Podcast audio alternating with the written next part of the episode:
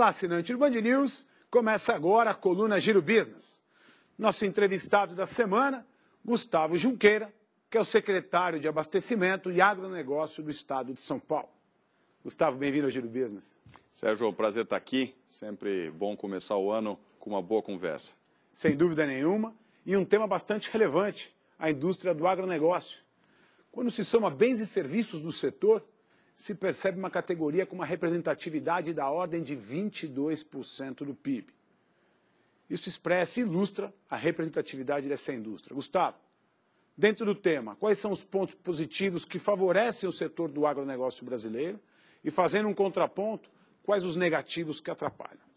Bom, Sérgio, começando pelo, pelos positivos, é, sem dúvida alguma, hoje o agronegócio, a gente fica nessa média aí de 22% do PIB, mas ele pode ser muito maior, porque ele é abrangente em toda a economia brasileira. Vamos usar um exemplo de 30% do PIB, um terço da nossa economia. E acho que os positivos que vale destacar é, primeiro, escala. Segundo, dizer, o contato com o comércio internacional. O agro brasileiro é, sem dúvida alguma, o setor da economia que tem mais carimbo no passaporte.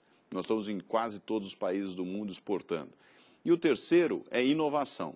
Ah, é o setor que mais atrai hoje a ciência e tecnologia, os jovens e uma, um crescimento incrível sob o ponto de vista de desenvolvimento de tecnologia made in Brasil, né? feito aqui uh, e que a gente está exportando não só o produto, mas a tecnologia em si. Interessante esse ponto, tratando de tecnologia, sendo percebido o agronegócio como um setor comoditizado. Como a tecnologia vem sendo implementada, como ela vem gerando valor, como ela vem gerando eficiência e mais produtividade para o setor, Gustavo?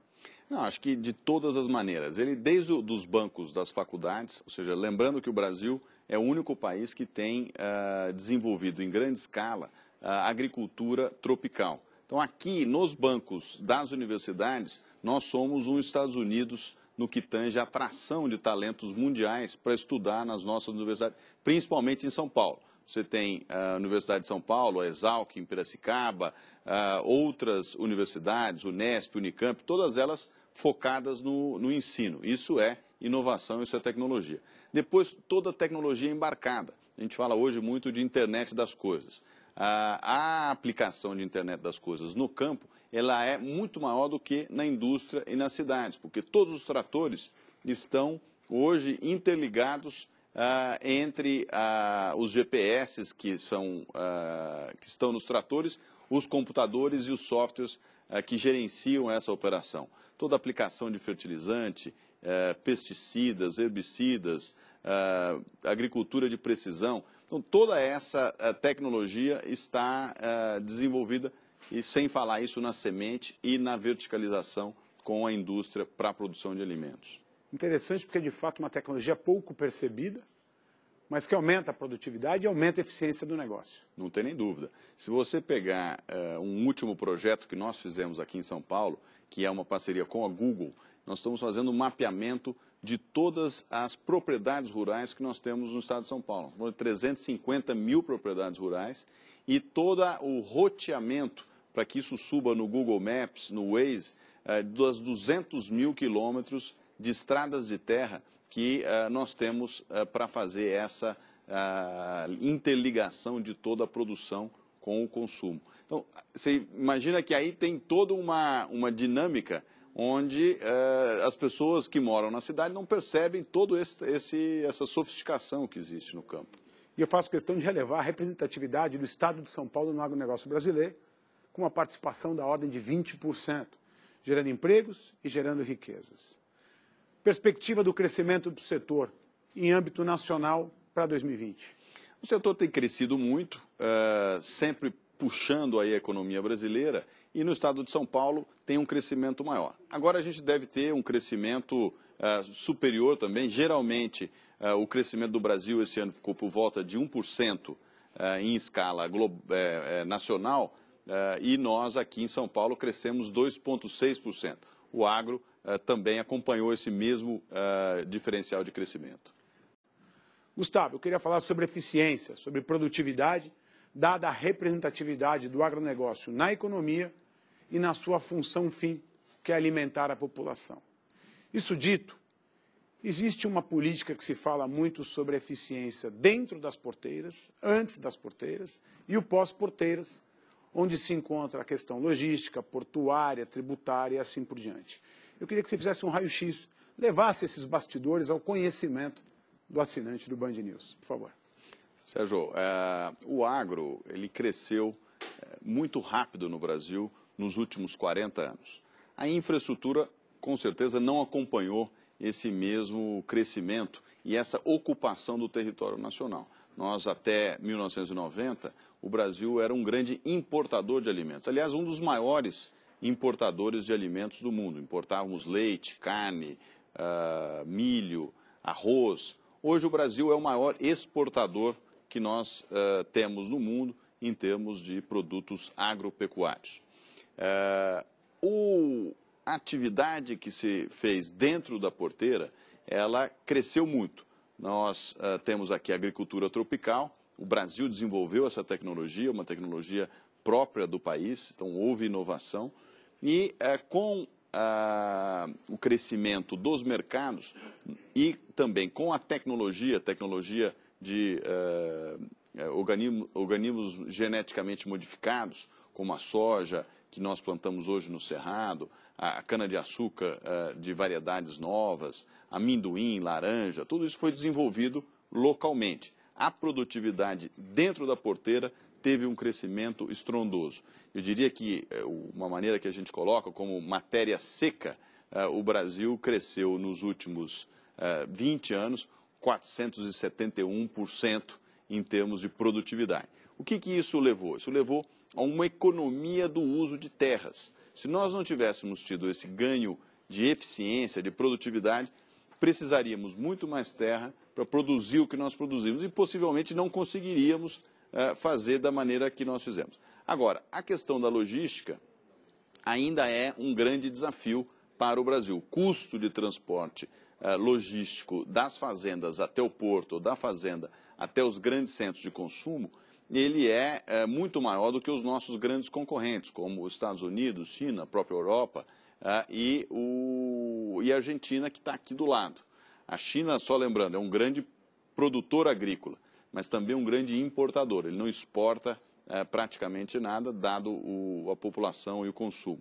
Mas, uh, de maneira geral, nós temos uma produtividade incrível dentro da porteira, uma, uma, uma eficiência baixa no pós-porteira no que tange a infraestrutura, o que não é exatamente o caso no estado de São Paulo, porque nós temos uma infraestrutura grande, e uh, uma grande eficiência na integração entre o campo e a indústria, ou seja, na verticalização dos nossos processos. De forma objetiva e clara, para o entendimento do assinante do canal, quando a gente avalia todos esses pontos em unidade. O Brasil é, de fato ou não, competitivo na produção do agronegócio? Não, o Brasil é o país mais competitivo. Se nós tivéssemos, e teremos, porque os trabalhos estão sendo feitos, a, a infraestrutura necessária, o Brasil é imbatível. Não tem, uh, não só em termos de produtividade, também como método e processo de produção. Ou seja, o Brasil é sustentável. Eu diria hoje que o agronegócio do futuro, que todos buscam entender qual será, é o agronegócio brasileiro do presente. Com certeza, nós somos os melhores do mundo. Perfeito. E assim, na companhia do secretário do Agronegócio e do Abastecimento do Estado de São Paulo, a gente consegue ilustrar a boa relação entre a indústria e o governo, com o objetivo fim comum de promover o desenvolvimento, riquezas e emprego. Gustavo, os números do agronegócio são bastante importantes, são expressivos. Do total exportado pelo Brasil, o agronegócio representa 43%, sendo o Brasil o maior produtor de agronegócio do mundo. Como encontra-se a mão de obra qualificada? como o Brasil vem investindo nesta mão de obra para conseguir acompanhar o seu crescimento, se tornando mais eficiente e mais produtivo. Sérgio, é isso aí. É, uma, é impressionante falar dos números uh, que a gente transformou esse país aqui de 1990 para cá, praticamente. O, o, Brasil tem vários níveis em termos de capacitação. Acho que o primeiro, as universidades, sem dúvida alguma, o Brasil tem uh, o estado da arte uh, na formação de agrônomos, veterinários, zootecnistas, engenheiros florestais e assim por diante. Mas também na capacitação da mão de obra. Nós temos aqui uh, tanto uma, uma, um trabalho feito pelo Senar, pela Confederação Nacional da Agricultura, uh, federações de agricultura dos estados, como também a questão do Senac, do Sebrae, Senai, que tem feito um trabalho bastante uh, próximo dos, uh, dos empresários do agronegócio. E as empresas, acho que o que deu certo no Brasil está uh, diretamente relacionado ao que nós chamamos de integração. As empresas como o BRF, as cooperativas, todas elas trabalham no antes da colheita, dentro da colheita, dentro da fazenda com os produtores e o pós-colheita. E essa integração faz com que o treinamento seja intenso. Fora toda a profissionalização que nós tivemos no setor nos últimos anos. Então, cada vez mais esse agro vai se urbanizando no que tange a capacitação né, das pessoas. Né? Gustavo, um outro tema bastante relevante, que atende não só o setor do agronegócio, mas os demais setores da economia, é a carga tributária imposta no Brasil. Como ela se dá? Qual é a carga tributária imposta ao agronegócio? O agronegócio, em grande parte, ele teve dois grandes uh, propulsores do seu desenvolvimento. Um, a, a liberação, liberalização uh, do agro na década de 90. O presidente Collor, poucas pessoas lembram disso, mas ele acabou com as grandes estatais do agro. Acabou com o IBC, que é o Instituto Brasileiro do Café, que comercializava todo o café. Acabou com o IAA, que era o Instituto de Açúcar e Álcool, que regia quanto você podia produzir de açúcar e álcool. A importação de trigo, por exemplo, era toda ela feita pelo governo. E um outro elemento importante foi a Lei Candir, que acabou com o, o imposto na exportação. Isso, de fato, mostrou que quanto mais liberal for o governo, maior os setores crescerão e mais desenvolvimento geraremos no, no Brasil. E mais carga será arrecadada, mais tributos serão arrecadados pela escala, pelo aumento do volume, permitindo, por fim, uma indústria mais competitiva, geradora de emprego, que, como bem colocado pelo secretário, vem qualificando muito bem a sua mão de obra do total de trabalhadores ativos no Brasil, a cadeia do agronegócio, pegando seus bens e serviços, assistem um a cada três brasileiros. Essa é a relevância do setor. Boa sorte, Gustavo, que de fato esse setor siga crescendo, gerando riquezas e empregos para o país. Eu que agradeço, muito bom. Gustavo, de fato, quando se analisa toda a indústria do agronegócio nacional, percebe-se o Estado de São Paulo como um grande protagonista, responsável por 20% do setor como pontualmente o Estado de São Paulo vem observando e trabalhando em prol do agronegócio, gerando mais riquezas e empregos para o país. Sérgio, São Paulo realmente é impressionante. Muito é, do que é, sai a gente vê no Brasil hoje saiu é, de São Paulo. Nós temos aqui, de maneira super relevante, a cultura da cana-de-açúcar. 55% do PIB do agro paulista está diretamente relacionado a essa cultura, que é uma cultura da sustentabilidade. Nós temos produção de etanol, uma integração agroindustrial muito grande e eh, também na ponta da, dos combustíveis. Outra cultura, outro negócio muito importante é suco de laranja. Nós somos aqui eh, em São Paulo, o 60%, toda a produção mundial é feita no estado de São Paulo. Então não é apenas de produção brasileira, mas sim produção do mundo. Uh, outra cadeia relevante é a cadeia da produção de proteína animal. Tanto frango quanto uh, bovinos, uh, nós temos aqui uma grande relevância nessa que é uma atividade. E, por último, fecharia a questão das frutas, legumes e vegetais. São Paulo é uma potência nessa categoria e abastece o Brasil todo. Mais de 60% de, da produção é concentrada aqui no estado de São Paulo. Gustavo, pode-se afirmar que, com clima tropical, um solo produtivo e, não menos importante, abundância de água, o estado de São Paulo é bastante competitivo para o setor do agronegócio? Não tem nem dúvida. O Brasil tem a maior reserva de água doce do mundo e uh, tem os seus heróis do campo. Acho que eu acrescentaria a questão dos profissionais, dos empresários e desse empreendedorismo que a gente vê uh, no campo todos os dias uh, com inovação, com trabalho duro e desenvolvendo essa economia brilhante aqui do nosso Estado e contribuindo para o Brasil. Deixa eu aproveitar a sua companhia e levar uma informação importante, sendo ela de bastidores aos assinantes do canal Band News. Como encontra-se a legislação que assiste o agronegócio e como encontra-se a relação do setor privado com o governo na busca do objetivo comum, do aumento da eficiência e da produtividade do setor. Sérgio, a Secretaria de Agricultura aqui do Estado de São Paulo, ela trabalha muito uh, em consonância com o setor privado.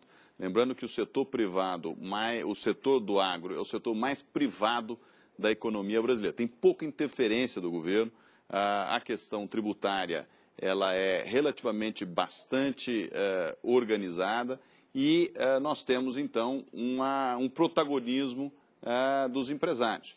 E essa relação ela se dá muito na orientação dos pequenos e médios, que é uma preocupação nossa dentro da secretaria, para que eles também tenham o mesmo nível de excelência que as grandes empresas nacionais e internacionais. Então, esse talvez seria um tema importante para se, uh, para se desenvolver. Perspectiva de crescimento do setor, analisando pontualmente o Estado de São Paulo, que, como já tive a oportunidade de falar aqui no Giro Business, tem uma representatividade da ordem de 20% de todo o agronegócio nacional. Nós vamos ter um crescimento grande, a expectativa é que a gente cresça uh, no estado de São Paulo, de maneira geral, nesse ano de 2020, 3 a 3,5%. Uh, e o agro deve crescer uh, nessa, nessa mesma proporção, já que já assumindo que o nosso estado é bastante consolidado, tem uma economia bastante madura. Então a gente cresce no mesmo, no mesmo ritmo dos demais uh, segmentos. Valeu, obrigado, Gustavo Junqueira, nosso secretário de Abastecimento. Gustavo, vamos analisar o contexto dessa indústria em âmbito mundial.